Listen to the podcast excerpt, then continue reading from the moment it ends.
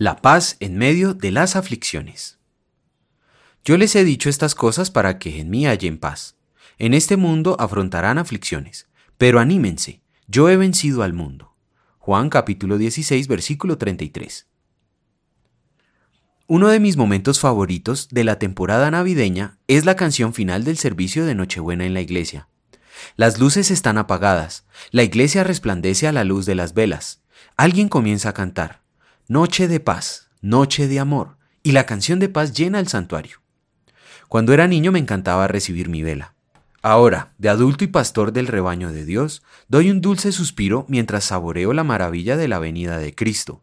A veces se siente como si el ajetreo de las fiestas, junto con la pena de mi pecado y los problemas de la vida, me quitaran la respiración, como un puñetazo en el estómago, y no puedo respirar hasta esta última canción.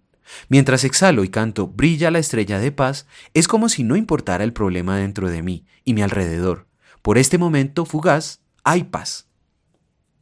La sensación de contener la respiración o de que alguna aflicción o tormento interno te deje sin respiro es algo que también conoces. No puedes evitarlo, no puedes esquivarlo. Como escuchamos en Job, nacimos para las aflicciones, tan seguramente como las chispas vuelan hacia arriba o como Jesús nos promete aquí, en este mundo afrontarán aflicciones. Dado que eso es cierto, ¿cómo podemos realmente encontrar la paz? En dos semanas, Noche de Paz llenará el santuario. No puedo esperar. Pero el gozo y el consuelo para ti hoy es este. La paz no es algo que tienes que esperar a respirar hasta entonces. El Evangelio de Dios llena el aire con el aliento y el canto de la paz de Cristo. En la noche en que nació tu Salvador, una de las pocas palabras que el cielo cantó fue paz. Las palabras de Pablo de ayer nos ayudan a comprender lo que querían decir los ángeles. Hemos sido justificados, declarados inocentes y exonerados por Dios, mediante la fe en el sacrificio de Jesús. En Jesús eres lo que Él es, puro y santo. ¿Qué significa esto para ti? Lo que dice tu Salvador, que a pesar de afrontar aflicciones en el mundo, anímate, Él ha vencido al mundo.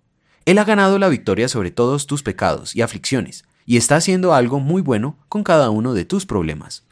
Respira ese aire de paz y duerme en paz celestial. Oremos. Querido Salvador que venció al mundo, los problemas a menudo me roban la paz. Lléname con la canción de tu Evangelio para que respire tu paz. Amén.